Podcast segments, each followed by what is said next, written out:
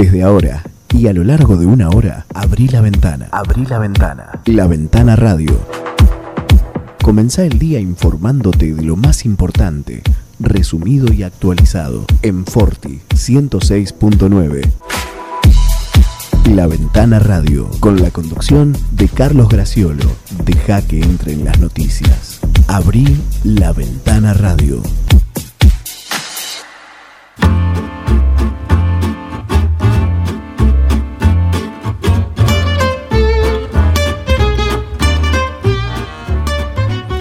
Hola, hola, buenos días, bienvenidos a la Ventana Radio, bienvenidos a Forti. Estamos en la 106.9 en un extremo, en el extremo derecho del dial.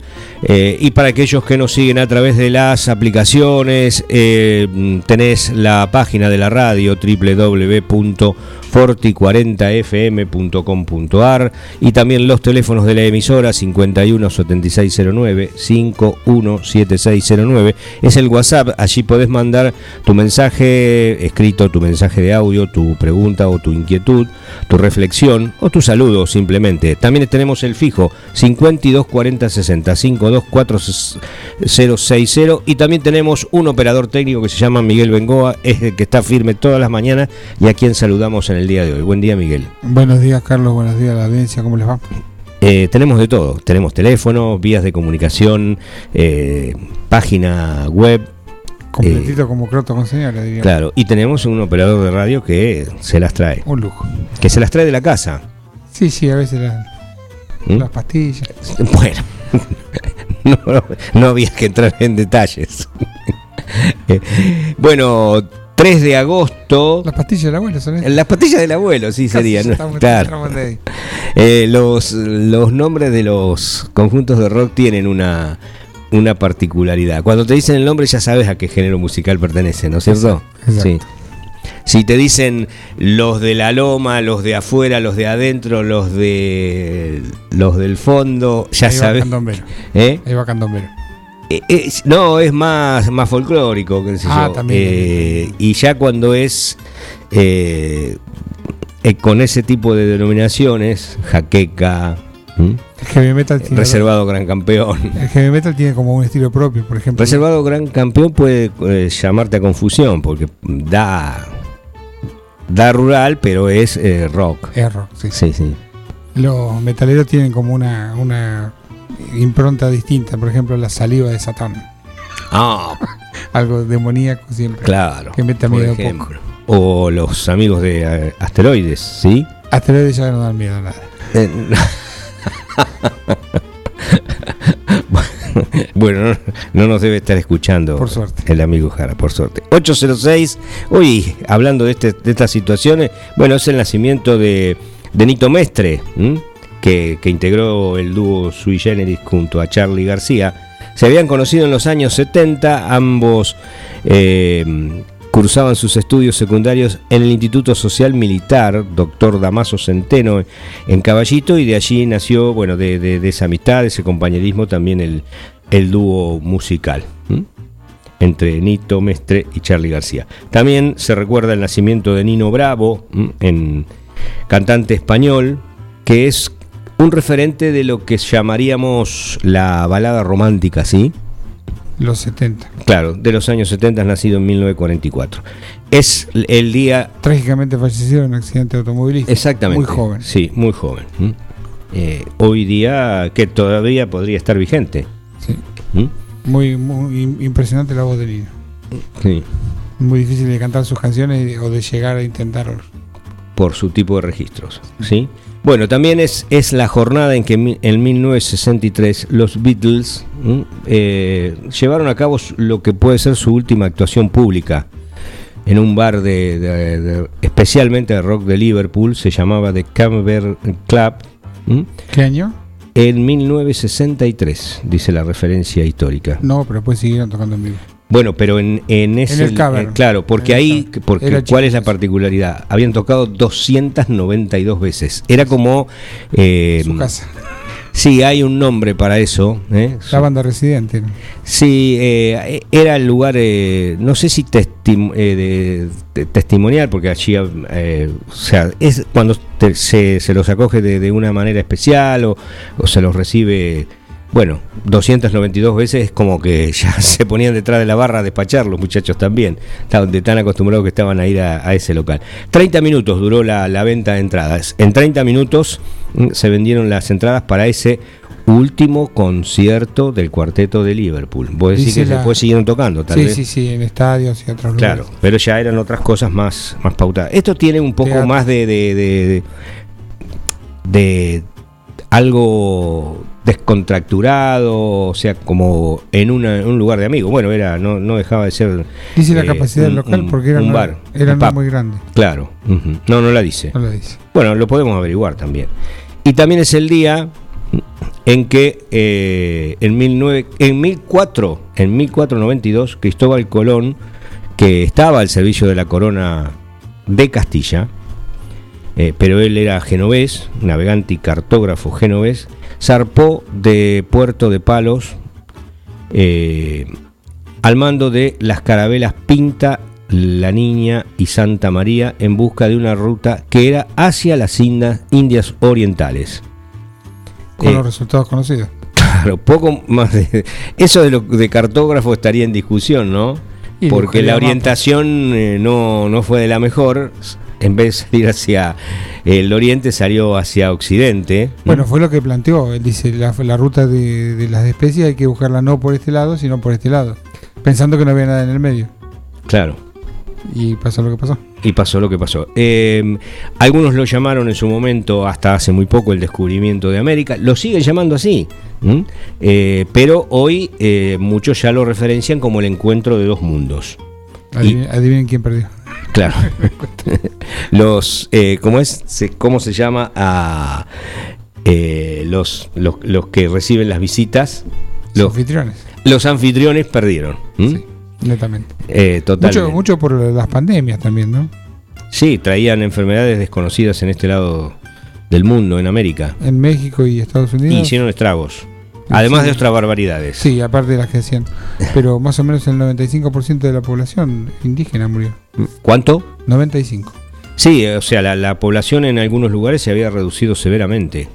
Siempre hay cuestiones que, que los, los libros de historia investigan y, llevan a esa conclusión, terribles conclusiones. ¿no? Dos meses duró aquel viaje, estamos en, en 3 de agosto, el descubrimiento o el encuentro de esos dos mundos fue en el 12 de octubre, eh, cuando llegaron al archipiélago eh, de Bahamas en el mar Caribe del continente americano. Después hizo tres viajes más, allí eh, lo llamó hacia las Indias Occidentales. De allí tal, tal vez deriva el nombre a los originarios de indios por, por la denominación. ¿m?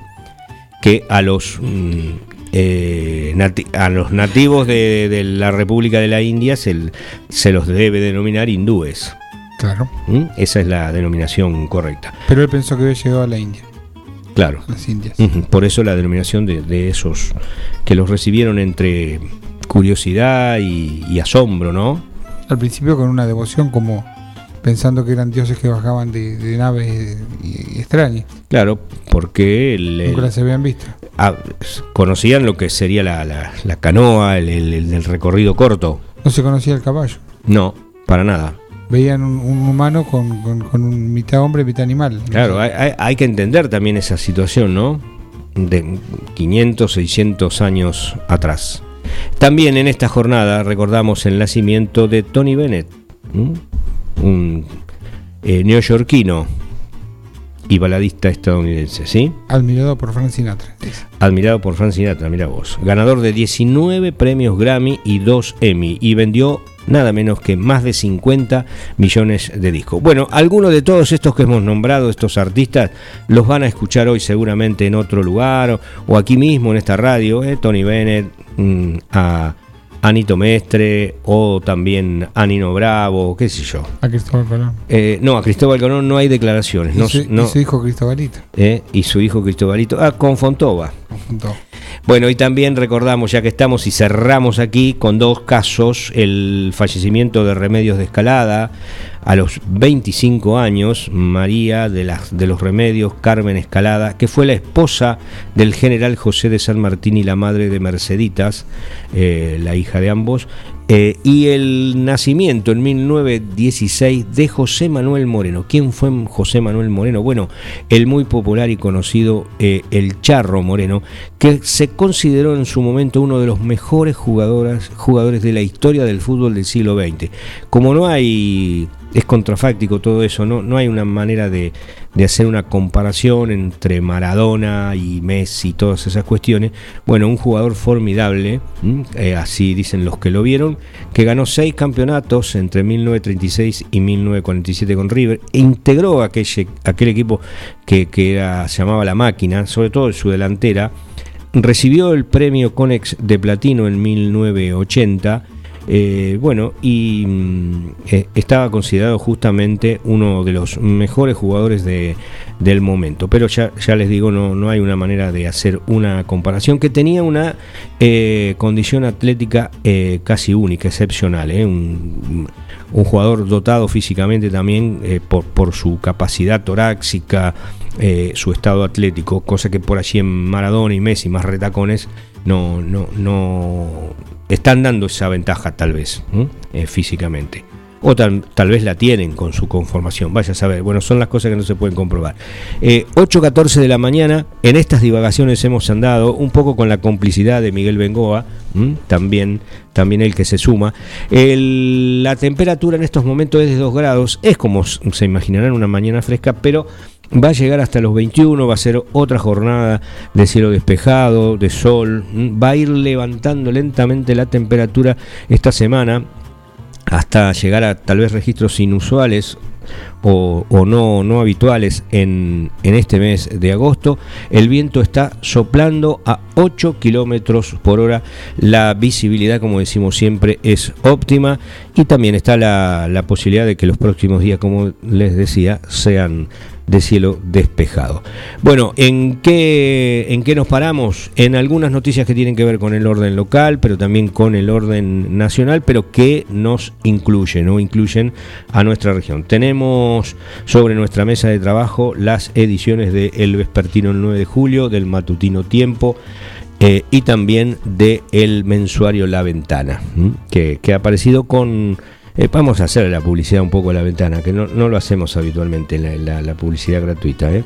con la nota que referencia el, eh, algo que ya está ocurriendo, que ya se está realizando, que es el anuncio de la repavimentación de la Ruta 50 en un tramo de nada menos que 45 kilómetros. Esto es cercano entre... Mm, el Triunfo y Carlos Casares, incluye a Quiroga, sobre todo porque aquellos que transitan esa, esa ruta, que, fundamentalmente eh, comienza en, Carlos Casares, o finaliza, vaya uno a saber, eh, y sigue hasta Lincoln, pasando por Mauricio Hirsch, Smith, Montezuma, Quiroga Martínez y el Triunfo, bueno, tenía eh, severos, severos problemas de desde hace tiempo. Mm, la, gente de 9 de julio también la transita mucho, un deterioro que ya era notorio eh, y era motivo de preocupación y también de accidentes. Y muchos de esos accidentes fueron mortales, incluidos eh, el hijo del propio intendente de Lincoln en su momento, Juan Fernández, y también de, en otro accidente del hijo de otro funcionario, el de Obras Públicas de, esa, de ese municipio. O sea que, eh, además de otros accidentes que, se han producido y de otros que, eh, si bien no tuvieron consecuencias eh, graves, eh, en cuanto a discapacidades, en otros sí ha ocurrido, pero, pero vuelcos, eh, eh, un estado bastante lamentable, no solo por algunos pozos, cráteres, sino también por la ondulación del terreno, una ruta que se debe transitar con cierta precaución. Bueno, de eso habla La Ventana en su edición de, de julio recién aparecida y también sobre todo de la las listas que se presentaron con los principales detalles de los cabezas de listas, los segundos y terceros lugares, eh, con algunos entretelones de cómo, cómo fue que costó, algo que ya también hemos comentado por aquí, y eh, el título es La disputa por las listas con el foco en los entrables, los que realmente tienen expectativa o la posibilidad cierta de ingresar en, la, en lo que nos interesa un poco más de cerca, la integración del Consejo Deliberante los, los, nuevos, los nueve, nuevos nueve lugares que se ponen en juego. Seis por el oficialismo y tres por la oposición. Esa, esa es la verdadera cuenta que habrá que, hacer. Bueno, ¿y eh, quiénes son candidatos carne picada? Claro. Que van de relleno. Que van allí. ¿Eh? Si los candidatos empanadas. Claro. Eh, bueno, eh, veremos, ya, ya cuando nos aproximamos empezaremos algún tipo de conjetura sobre eso. Bueno, algunos de los temas que tiene eh, la ventana en su edición de julio, habla también del Fondo de Infraestructura Municipal, del el Centro de testeo que se abrió el 9 de julio, cuestiones sociales eh, y también, bueno, hay sobre todo, sí, mucho despliegue de la información que tiene que ver con, con eso de las listas que decíamos. En el 9 de julio se, mm, se referencia la vuelta de alumnos y docentes a las escuelas. Eh, y también la intervención de la policía en una reunión social. Eh, la información policial se completa en tiempo con la detención de un joven por el robo de placas de bronce. Esto eh, ocurrió en la jornada de ayer y también en ese, en ese hecho, en el de robo de placas de bronce, que es una actividad delictiva bastante redituable, porque cada tanto, sobre todo los cementerios, esos lugares que eh, deberían ser respetables y sagrados, eh, tienen la, visita de este, de este tipo de, personas que, que aprovechan esa situación de, poca custodia, de casi nula, no, no existe, no la debería haber, eh, para el robo de placas de bronce, porque hay, por supuesto, un comercio clandestino y paralelo. ¿eh? Mm, em, bueno, eh, en, en, esa información policial se dice que no se descarta también la participación del mismo personaje detenido en los delitos de la modalidad de robo y hurto ocurridos en el último tiempo en la misma ciudad de 9 de julio y sobre los cuales hay investigaciones en curso. Eh, bueno, otras noticias tienen que ver a situaciones que también la, intervención de la policía, como decía el 9 de julio, también lo dice tiempo, eh, la intervención de la policía en una fiesta clandestina. Eso es lo que eh, algo del repaso de lo que tiene que ver con el ámbito local. Hoy eh, comienza en toda la República la vacunación a los adolescentes con comorbilidades de entre 12 y 17 años. Eso lo definió el COFESA, donde se nuclean todos los ministros de salud del país y se les va a aplicar la vacuna de Moderna que donó el gobierno de los Estados Unidos. COFESA es el Consejo Federal de Salud, que es un poco como el Consejo Federal de Educación, donde se reúnen todos los ministros de educación, bueno, en este caso los ministros de salud del país, y allí eh, ellos han resuelto que este martes se comience en todo el país la vacunación de los adolescentes con comorbilidades que tienen entre 12 y 17 años. Según informó el Ministerio eh, de Salud, el total de chicos en esa franja está cerca de los 900.000 y esperan vacunarlos en un plazo muy corto. Todos serán inoculados con las dosis de Moderna que fueron donados por los Estados Unidos. donadas, perdón. Ya están asignados los turnos y los inoculantes disponibles. Se reservaron 1.800.000 dosis de un total de 3.500.000 que tiene el gobierno nacional para completar el esquema de vacunación que va a tener un intervalo de 28 días. Eso es lo que se eh, eh, dice en las noticias, ¿eh? lo, que, lo que ha trascendido. En la provincia de Buenos Aires, que es la, la que habitamos, se otorgaron 100.000 turnos y se dispondrán 153 vacunatorios para las aplicaciones. Hasta el momento hay inscrito 117.460 jóvenes con comorbilidades y 559.887 sin ningún tipo de enfermedades persistentes Por lo tanto, allí hay un total de 677.347 inscriptos. Eh, en cuanto a esto, aquellos que no, no, tienen ningún tipo de enfermedad persistente, nos parecería que eh, las inscripciones deberían ser mayores, que habría que focalizar, así como se insiste tanto en el distanciamiento social, en el uso del barbijo, la, mm, la, aplicación de alcohol en gel, el lavado de manos y todo eso, y que no se hagan reuniones, también se debería invitar, ya que es optativo, no es obligatorio, a que los jóvenes se sigan anotando, porque es parte de, eh, son parte también del, problema de la circulación si, los jóvenes están vacunados, el riesgo va a disminuir mucho más. Por lo menos el paso primero, el paso previo es anotarse para recibir la vacunación. ¿Estamos de acuerdo con eso?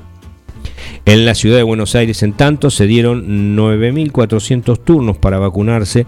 Desde hoy hay cuatro centros, que es en la rural, en el Club San Lorenzo de Almagro, en Costa Salguero y en Parque Rocha.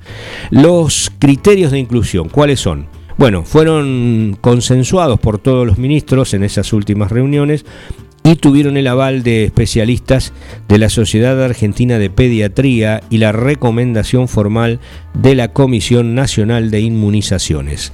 Las comorbilidades que se definieron para seleccionar a los jóvenes que se vacunarán son diabetes, ya sea tipo 1 o 2, obesidad en grado 2, eh, hay allí un puntaje, bueno, y grado 3 también. Eh, enfermedad cardiovascular crónica, insuficiencia cardíaca, enfermedad coronaria, valvulopatías, miocardiopatías, hipertensión pulmonar y también cardiopatías congénitas con insuficiencia cardíaca y oceanóticas no corregidas.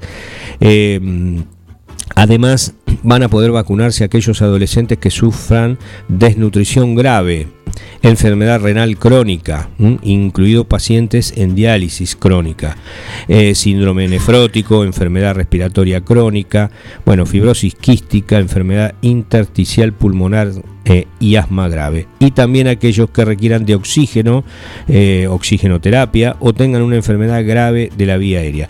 En esta lista se agregan los chicos que están hospitalizados por asma. Eh, y los que padecen enfermedades neuromusculares con compromiso respiratorio. También los que tengan enfermedades hepáticas como la cirrosis y los que viven con B o HIV o VIH, eh, independientemente del CD4 y el CB. Estarán habilitados para vacunarse los pacientes en lista de espera para trasplante de órganos sólidos. Esto es muy importante están habilitados esos pacientes y también los trasplantados de órganos sólidos, los pacientes con trasplante de células mm, hematopoyéticas y los pacientes oncológicos eh, con diagnóstico reciente o de eh, enfermedad activa. También las personas con tuberculosis, bueno, discapacidad intelectual y del desarrollo, síndrome de Down con enfermedades autoinmunes. Bueno, la lista es bastante larga. Eh, he tratado de de dar las, las más importantes, eh, pero em, cada uno sabrá entender que, que todas estas comorbilidades son las que están incluidas en las posibilidades de los eh, jóvenes entre 12 y 17 años que se pueden vacunar. Eh, finalmente, en el listado ingresan también las personas gestantes de 12 a 17 años en cualquier trimestre del embarazo, previa evaluación, bueno, también del riesgo y beneficio individual, o sea, la, la consulta con un médico. Los adolescentes también que viven en lugares de larga estancia, esto puede ser, eh, creo que es entendible, los colegios mm, donde, bueno, a veces son esas residencias eh, que son a, lo largo de todo un año. Con, claro, exactamente. Que a veces es, es muy limitada, limitadísima la, la posibilidad de, volver a, la casa paterna por unos días, por las distancias, sobre todo, porque no solo a veces uno se referencia en colegios que están eh, cerca de, 9 de julio en otros distritos vecinos, pero eh, hay allí residentes que son de lugares más, mucho más lejanos y eh, bueno, están todos ellos, los que están allí en esos lugares de larga estancia, o también los... Eh, los lugares donde se, se preparan o se estudia para sacerdotes, los seminarios. esos lugares también. Las personas, decíamos, de 12 a 17 años con carnet único de discapacidad vigente y personas también de 12 a 17 años con pensión no contributiva con certificado médico obligatorio. La vacunación de los jóvenes es uno de los tres objetivos, dice la información que tiene el gobierno, para garantizar la vacunación durante la campaña electoral, porque también el otro día eh, había quien se quejaba de que faltaban las segundas dosis, sí, es una realidad, la de Sputnik, eh, se está evaluando la posibilidad de la combinación con una con, otra, con otra denominación, con otra marca, eh, pero también la justicia electoral había puesto el punto allí sobre eh, que los, participantes del proceso, autoridades de mesa, eh, fiscales, bueno, todos los que van a controlar lo, que es el comicio y, después el, escrutinio, estén debidamente vacunadas la convocatoria para los autoridades de mesa que realizan desde el Estado era para menores de 60 siempre. Y que estuvieran vacunados. Pero la justicia electoral eh, no sé si pedía o, restringía, pero por lo menos observaba, como en el caso de los domicilios. Había en los domicilios, o sea, van a poder ser candidatos. No, no, le va a impedir ese tema que, que, está ahí en una nebulosa, en una frontera difusa entre que estás en la capital o estás en la provincia, que se da acá. A lo mejor en otros lugares no se da con tanta eh, facilidad como es entre Buenos Aires ciudad y Buenos Aires provincia eh, pero eh, está observado eso, no, les va a impedir ser candidato. Hablo de, de Goyán, hablo de Santilli, eh, creo de Cintia Fernández, lo mencioné ayer, pero también está esa observación que hace la justicia electoral sobre quienes van a participar. Sí, la convocatoria ya está establecido que es a menores de 60 años. Creo que ya venía y con vacunación. Y con vacunación. Ya venía siendo así, ¿no? No es una novedad. Ya más de 60 años era difícil encontrar a alguien eh, en, una mesa, como autoridad de mesa, digo. ¿eh? La fiscalización es otra cosa. Y ahí puede que haya novedades antes de eh, el 12 de septiembre. Que, los, que se les exija a los propios partidos fiscales partidarios. que los fiscales tengan una determinada edad, que pasada esa edad se los no se los impida, pero que se limite esa situación. Eh, decíamos que eh, sí, estamos, estamos ya en el, en el tiempo, que eh, hay un plan de acción que está estipulado desde el Ministerio de Salud también para completar esquemas de vacunación en estos mm, próximos días, estos próximos dos meses, y generar así una barrera más fuerte frente a la irrupción masiva de la variante Delta, que como ya sabemos está ahí, ingresando porque hay varios. A Córdoba se sumó la provincia de Buenos Aires, es lógico, es un más cerca de la puerta de entrada, y también las provincias de Salta y de Tucumán, entre otras. ¿eh? Un, esquema de vacunación que se espera completar cerca del 90% de los mayores de 60 años en estas próximas cuatro semanas, eh, una estrategia para avanzar con más rapidez en la aplicación de esas eh, segundas dosis y poder evitar justamente que esta cepa delta impacte con fuerza y aumente el nivel de internaciones y la tasa de mortalidad. 8.30 eh, eh, hacemos la primera pausa de esta mañana de hoy, 3 de agosto. Después Miguel nos va a contar algo que nos dijo fuera de micrófono sobre lo que pasa en Australia, sobre alguna situación en particular. Ya volvemos. No hay pan que por bien no venga. Panadería Bedia, en la esquina de Tucumán y Robio, te espera con el más rico pan, facturas, galleta de campo, prepizzas, pan para hamburguesas, pan de miga y mucho más. Panadería Bedia, en Tucumán y Robio, teléfono 2317 445 728. Neutral Mix. Nutrición animal de bovinos, cerdos y equinos. Líder en el país en productos de concentrados proteicos y distribuidores de Betty Pharma. Neutral Mix. Desde la ciudad de 9 de julio para todo el país. Ruta 5, kilómetro 261. Teléfonos 02317 611 612 611 613.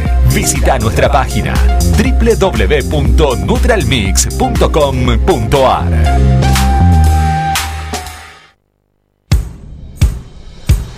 Laguna Los Pampas, pesca, turismo, recreación.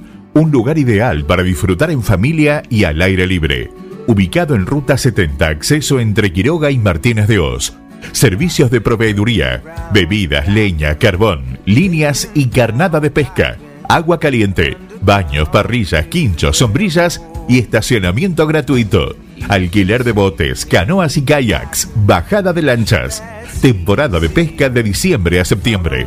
Contacto 2317-621-941. Mini Mercado Principios. Venta de gas en garrafas y tubos. Todo para tu pileto de natación, alguicidas, clarificador, cloro líquido y en pastillas. Comestibles, bebidas, productos lácteos, alimentos para mascotas, artículos de limpieza. Excelencia en el servicio y las mejores ofertas. Mini Mercado Principios. Calle La Rioja sin número. Teléfonos 02317 491 331 2317 407 435. Docente privado. SADOP te acerca más beneficios. Somos docentes. Somos SADOP. Sumate. En 9 de julio, Corrientes 1464. Salames artesanales, jamón crudo, lomitos, bondiolas, chorizos secos, colorados y criollos, quesos de todo tipo, tablas de picadas. San Luis 619, teléfono 02317 491 010, 2317 486 990. Facundo Quiroga, Chacinados los abuelos, fiambres de pueblo.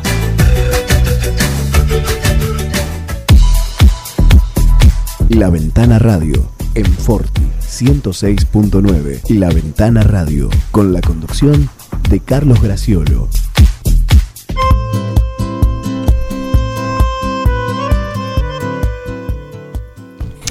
Bueno, retornamos en este miércoles 3 de agosto, son las 8.34, tenemos 2 grados, la máxima va a llegar hasta 21 en la jornada de hoy, el viento sopla del norte a 8 kilómetros por hora. Eh, completábamos diciendo esta, esta información que tenía que ver con esta reunión del COFESA, eh, el Comité Federal de, Salud, eh, que agrupa a todos los mm, ministros o responsables de salud de las distintas provincias. bueno, allí, mm, como para cerrar esa esta nota que tiene que ver con eso. en esa reunión se trató el avance de la aplicación de las segundas dosis durante este mes de agosto y uno de los objetivos centrales es eh, que se aspira a completar ese esquema de vacunación del 90% de los mayores de 60 años en las próximas cuatro semanas. Esa estrategia de las autoridades sanitarias tiene que ver con avanzar con mayor rapidez en la aplicación de esas segundas dosis para poder evitar que la cepa delta, eh, que como dijimos está en, ya en varias provincias, impacte con fuerza y aumente el nivel de internaciones y la tasa de mortalidad. Todas las dosis de las vacunas Sinopharm y AstraZeneca que ingresen a partir de ahora serán destinadas a segundas dosis. El problema central es conseguir las segundas dosis de la Sputnik B un, tema harto conocido. Para eso se avanza en las gestiones con el Instituto Gamaleya. En los próximos días podría llegar un cargamento al país, pero usamos el potencial, podría llegar. Además, están esperando el avance de la producción en el laboratorio Richmond y el estudio para combinar vacunas. Este es otro tema importante. En el primer caso, en el del laboratorio Richmond, ya hay 1.200.000 dosis que están producidas por la empresa argentina que están almacenadas en un centro logístico y deben ser aprobadas por Rusia. Richmond podría generar un millón más durante agosto, pero su entrega siempre va a estar atada a la autorización de ese Instituto Gamaleya y lo que pueda producir el laboratorio es clave para que eh, el gobierno pueda contar con un volumen de segundas dosis de la Sputnik B, que es la que todo aquel que no, no la tiene, bueno, está reclamando, que le permita cerrar ese esquema, que son más de 3 millones de personas, ¿eh? no es un tema eh, solamente de, algunos, de un par, sino que son un, montón. Más de 3 millones de personas. Miguel tenía algo para, para comentarnos. Sí, en Australia se detectó, bueno, la variante Delta, que está es como la tercera, cuarta o quinta ola del, del coronavirus, y sacaron el ejército a la calle desarmado para las tareas de control de que la gente haga el confinamiento. Hablemos de que eh, Sydney, que es la capital, es una ciudad de 5 millones de personas y encontraron 3.000 casos en, el- en toda la ciudad y 15 fallecidos. Cualquier comparación no resiste con, con, con Argentina. No, justamente. Porque En la cantidad es ínfima. En 5 millones 3.700 contagios. Eh, contagios. ellos, ellos sacan el ejército. Nosotros teníamos más de 6.000 Bueno, repasemos los de ayer. el 9 de julio. Claro. En, 300 fallecidos. En, en el país hubo ayer 11.183 eh, contagios nuevos, 274 fallecidos.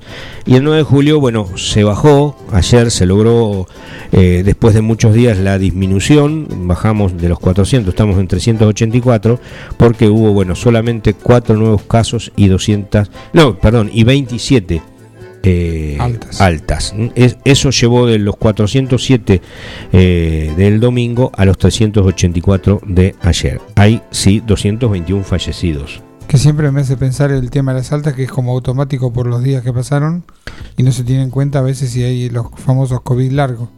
Gente que tiene un proceso de enfermedad mucho más largo, que supera los 14 días y largamente a veces.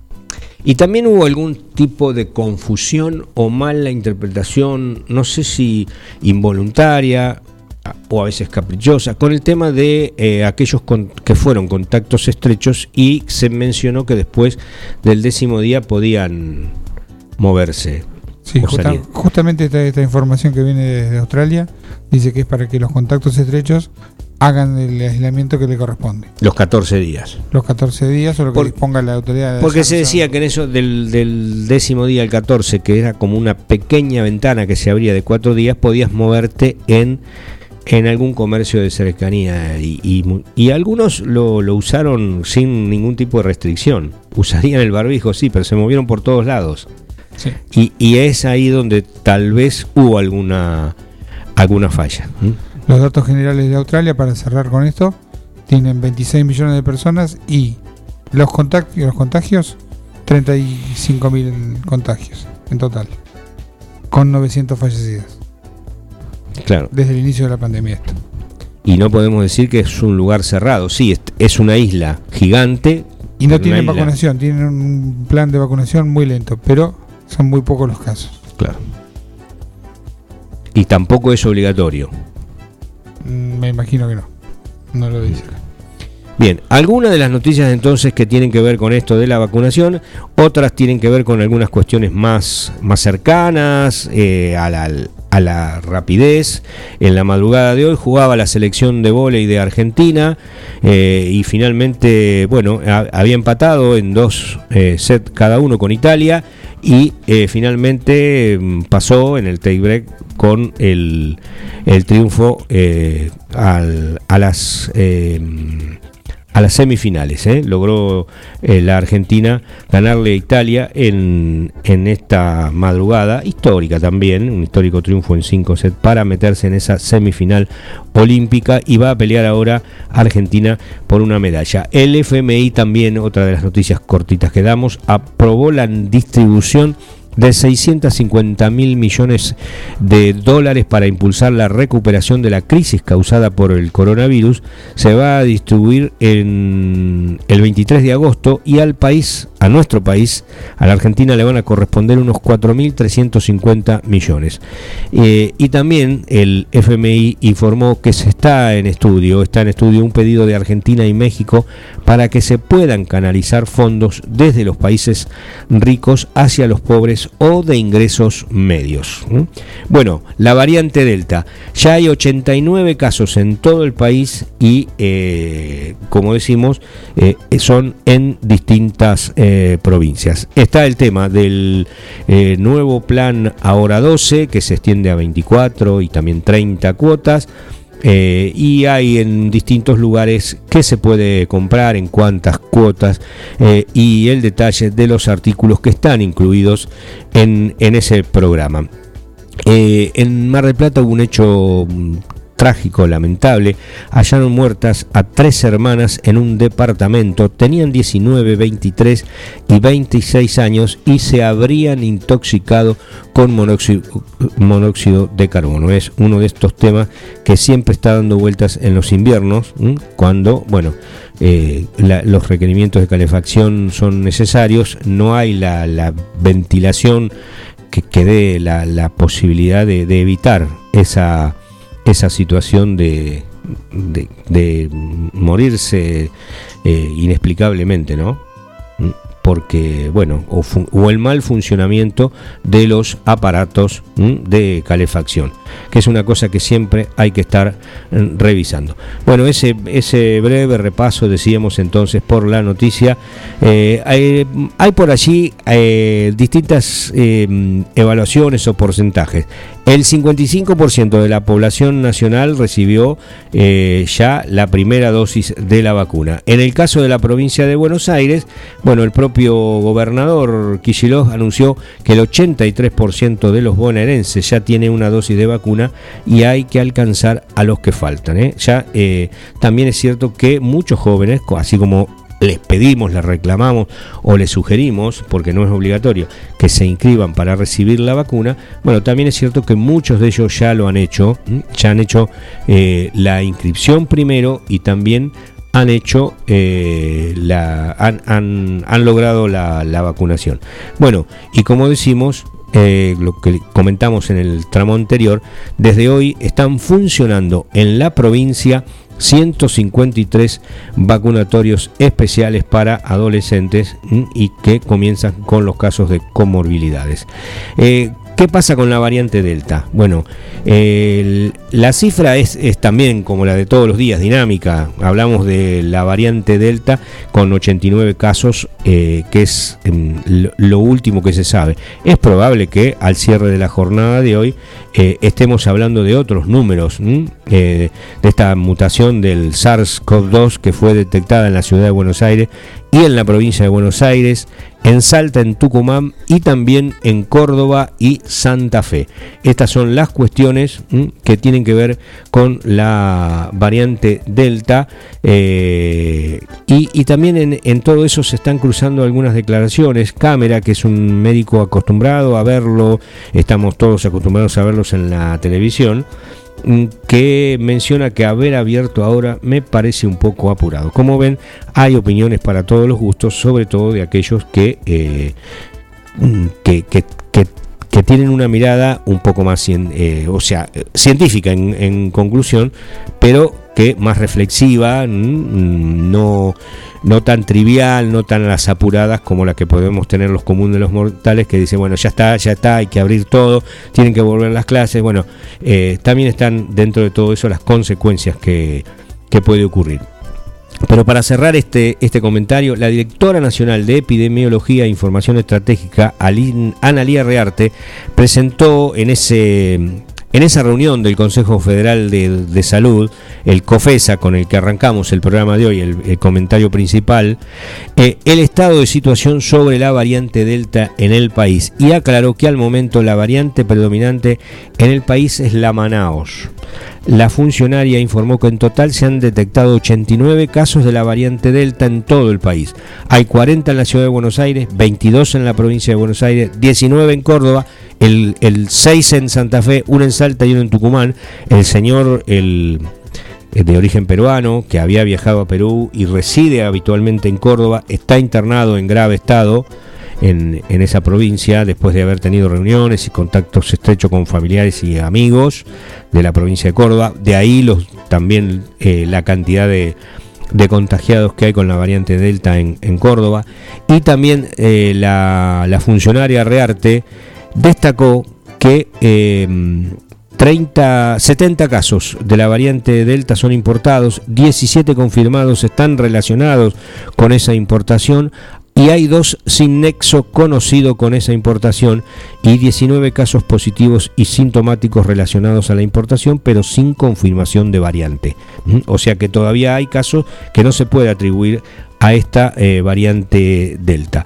La ministra de Salud de la Nación, Carla Bisotti, por otro lado, aclaró que no es lo mismo circulación comunitaria que predominante, pero es una posibilidad concreta y hay que seguir trabajando fuerte para demorar el avance de Delta tanto al ingreso del país como en las jurisdicciones. Y Bisotti también mencionó las estrategias que se está llevando adelante en la ciudad autónoma de Buenos Aires y Córdoba en la búsqueda y rastreo de contactos para demorar la posibilidad de que se siga transmitiendo la variante Delta. Y del mismo modo, los ministros de salud de esas jurisdicciones compartieron sus propias experiencias.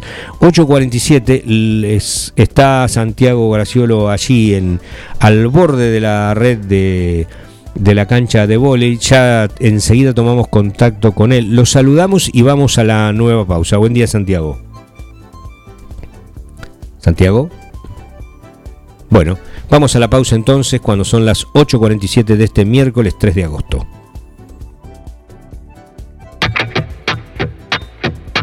En New Holland estamos cerca de cada productor.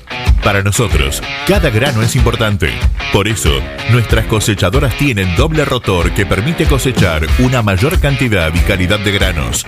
Viví la mejor experiencia de cosechar con la línea de cosechadoras CR. New Holland. Acércate a Ñire Maquinarias, concesionario oficial. En Ruta Nacional 5 y acceso a 9 de julio. O comunicate al 2317 425 243. Laguna Los Pampas. Pesca, turismo, recreación. Un lugar ideal para disfrutar en familia y al aire libre. Ubicado en Ruta 70, acceso entre Quiroga y Martínez de Oz. Servicios de proveeduría, bebidas, leña, carbón, líneas y carnada de pesca. Agua caliente, baños, parrillas, quinchos, sombrillas y estacionamiento gratuito. Alquiler de botes, canoas y kayaks, bajada de lanchas. Temporada de pesca de diciembre a septiembre. Contacto 2317-621-941. No hay pan que por bien no venga. Panadería Bedia, en la esquina de Tucumán y Robio, te espera con el más rico pan, facturas, galleta de campo, prepizzas, pan para hamburguesas, pan de miga y mucho más. Panadería Bedia, en Tucumán y Robio, teléfono 2317-445-728. María Luján. Regalos, indumentaria, lencería, accesorios y juguetes. Robio 1152. Contacto 2317-487-554. María Luján. Un lugar que te va a sorprender.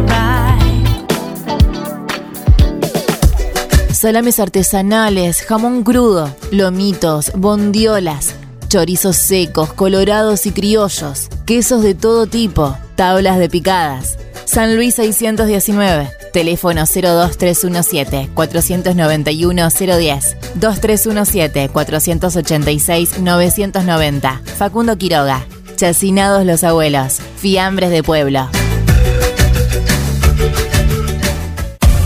Minimercado Principios. Venta de gas en garrafas y tubos. Todo para tu pileto de natación. Alguicidas, clarificador, cloro líquido y en pastillas. Comestibles, bebidas, productos lácteos. Alimentos para mascotas, artículos de limpieza. Excelencia en el servicio y las mejores ofertas. Minimercado Principios. Calle La Rioja sin número. Teléfonos 02317 491 331 2317 407 435. La Ventana Radio. Deja que entren las noticias. Abrí la Ventana Radio.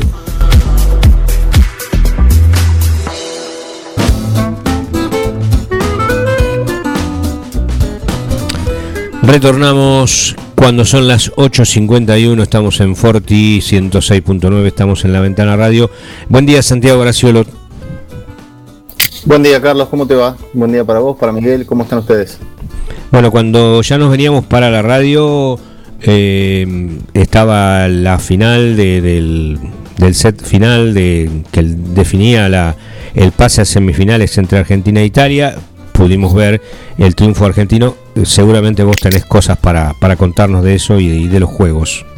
Eh, detalles, sobre todo sobre lo que fue hoy la presentación eh, en el comienzo de la jornada del día martes en Argentina del equipo dirigido por Marcelo Méndez. Eh, Argentina venció a Italia eh, 3 a 2. Nuevamente necesitó ir hasta el quinto y decisivo set, el- que es el set que se convierte en tiebreak y de alguna manera define los partidos que tienen paridad hasta el final. De esa manera Argentina venció 3 a 2 a Italia y saca a un grande, a un coloso de la, de la competición, sobre todo en la rama masculina. Italia se va en cuartos de final de los Juegos Olímpicos, Argentina se mete en semifinales. Hay que ir hasta Sydney 2000, 21 años atrás, la última vez que Argentina se metió en una semifinal de Juegos Olímpicos, y hay que ir a Seúl 88 para recordar la última vez que se subió un podio. Aquella vez la generación de Daniel Castellani, de Waldo Cantor, de Hugo Conte, hoy ya abocado a la tarea periodística. Esa selección argentina de, dirigida y, armada prácticamente desde los cimientos por el coreano eh, Wang Son, eh, que fue quien eh, llegó al país y luego de un acuerdo eh, con el gobierno coreano pudo trabajar y desarrollar el vóley en la, disci- la disciplina que tuvo su pico más alto en la década del 80, con un tercer puesto en la Copa del Mundo del 82 y el tercer puesto, bueno, la medalla de bronce que te decía de Seúl 88. Pasó mucho tiempo, pasaron desde Seúl 88, pasaron 13 años para llegar nuevamente, 12 años, perdón, para llegar nuevamente a una semifinal. Fue Sydney 2000, allí se llegó a semifinales, se cayó eh, justamente ante Rusia y luego ante Italia en la búsqueda del bronce. Y pasó mucho tiempo, pasaron crisis dirigenciales. Esto pareciera ser que estamos hablando de cualquier deporte. Uno, si dejara eh, el espacio vacío y le dijera a cualquier oyente, complete aquí qué deporte tuvo eh, inconvenientes dirigenciales, bueno, el vóley también lo tuvo. Y lo tuvo gra- gravemente con eh, denuncias y, y de corrupción y con eh, desarm- desarme de la federación en su momento, eh, eh, cambiando su, nomenclatura como asociación. Bueno, tuvo, tuvo vaivenes dirigenciales muy graves, eh, a veces no, no tienen la notoriedad o no, no, no se habla de ellos producto de que son deportes donde no, no, no, no, están, digamos, bajo la órbita mediática que quizás tiene el fútbol, ¿no? Muchas veces. Pero el, el vóley también ha tenido sus inconvenientes grandes. Parecía haber encontrado calma después de mucho tiempo, ya hace, ya hace un- unas cuantas temporadas que eh, el paso de Julio Velasco pareciera haber ordenado un tanto la, situación. ¿Quién es Julio Velasco? Bueno, Julio Velasco fue un técnico que llegó a lo más alto del vóley mundial a Italia. eh, y eh, alguna vez desembarcó también y fue secretario técnico en la Lazio y en el Inter de Milán en el ámbito del fútbol. Julio Velasco es un argentino, oriundo de La Plata, que muy considerado, muy respetado hasta por técnicos de fútbol como Pep Guardiola, hombre que tiene una dinámica y una manera de trabajar que ha dejado escuela y ha dejado eh, quizás eh, el germen en, en otros técnicos, por ejemplo el que hoy es eh, técnico de las Panteras, las chicas del vóley femenino, que no tuvieron su mejor eh, paso por los Juegos Olímpicos, pero en Hernán Ferraro, el técnico de las, las Panteras, es probablemente donde esté la continuidad de un trabajo que ha eh, en algún momento encabezado Julio Velasco.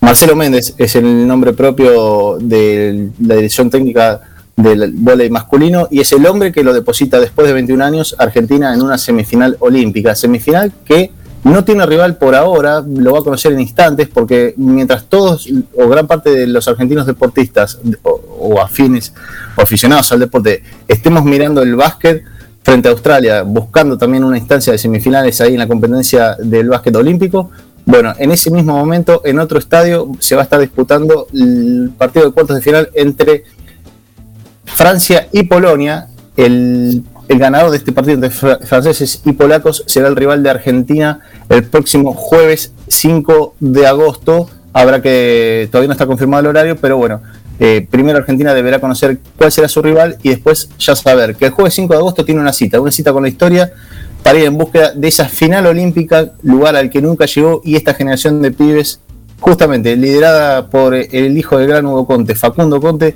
quiere llegar al, partido decisivo del próximo sábado, donde allí esperará seguramente el ganador de Brasil-Rusia. Perdón, Brasil y el Comité Olímpico Ruso, por esto de que eh, Rusia no tiene la representación como cualquier otro país, sino que tiene que eh, tener sus deportistas bajo la bandera del Comité Olímpico Ruso.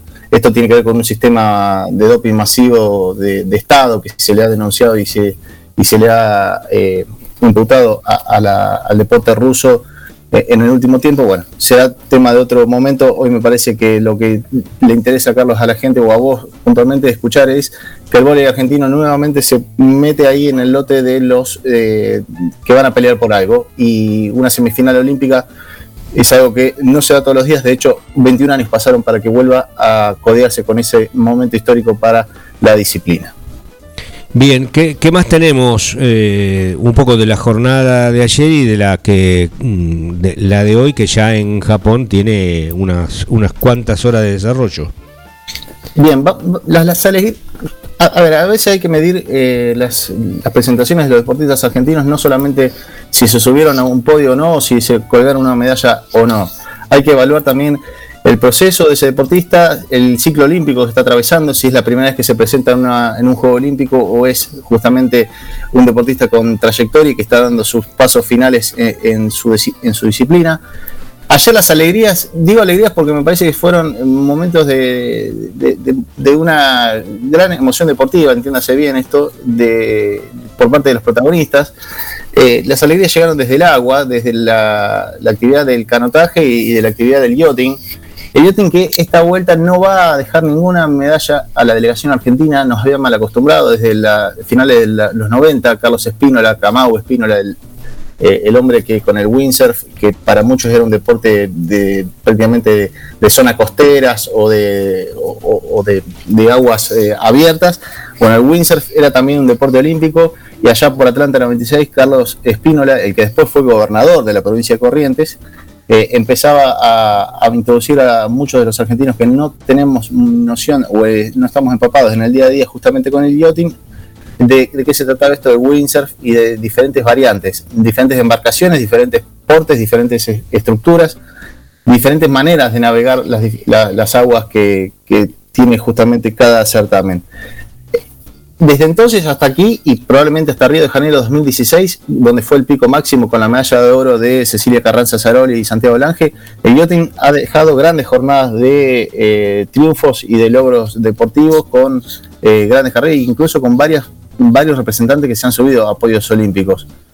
No será, me parece que hasta aquí, el, turno para Tokio 2020 seguir subiéndose al podio en alguna de estas disciplinas. El, el no, no ha dejado justamente medallas por el momento, pero ha dejado resultados eh, bastante alentadores de cara al próximo ciclo olímpico. Este ciclo olímpico que va a arrancar, esta Olimpiada que va a arrancar cuando finalicen los Juegos, eh, el, el, próximo fin de semana, y será más corto que lo habitual, será de tres años. Estos tres años que vamos a transitar desde eh, el final de Tokio 2020, justamente disputándose en agosto de 2021, hasta el próximo Juego Olímpico en París 2024, sede de los próximos Juegos Olímpicos, será de tres años, un momento que es mm, eh, extremadamente breve en cuanto a lo que es habitual, que son cuatro los años, bueno, esta vez, producto de la postergación de los Juegos, va a ser solamente de tres, y estos de aquí a París 24 hay menos tiempo para, para todo. Eh, entonces es importante también aquellos deportistas que, dejan justamente buenas sensaciones de cara al futuro cercano.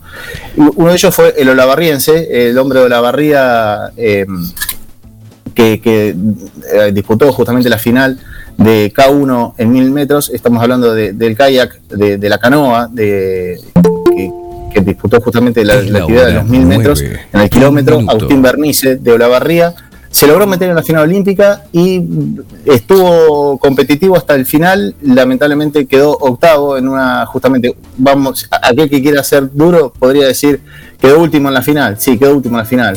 Pero eh, estuvo justamente competitivo y llegó ahí cerca de los que pelearon medallas hasta los últimos instantes de la categoría K1 en el canotaje. Así que Agustín Bernice hombre que en algún momento dijo se, se inspiró en Javier Correa en los Juegos Olímpicos de Cine 2000, eh, que, lo, que lo vio disputando eh, ese tipo de disciplinas y quiso ser él mismo protagonista de esto. Bueno, por eso también es importante a veces el deporte y, el deporte olímpico. Que sirve como estímulo para, para, otros, eh, para otras personas para que puedan eh, empezar en la disciplina. Y bueno, mm, por falta de tiempo me va a quedar decirte lo que pasó justamente en el yachting. Sí, eh, justamente.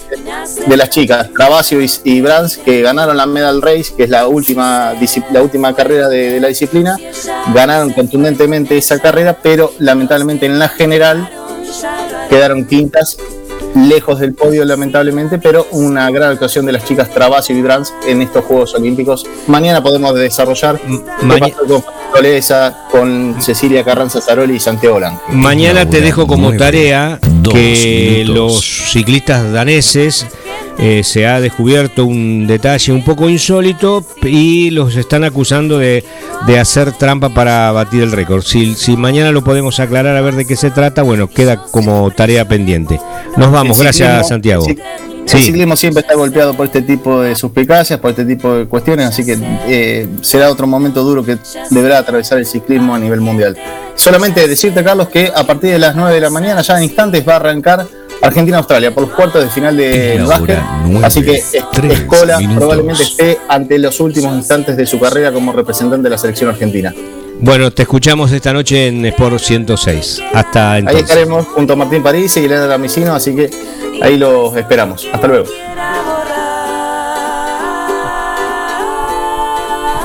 Ya se acabó, ya es el fin de fiesta y nace el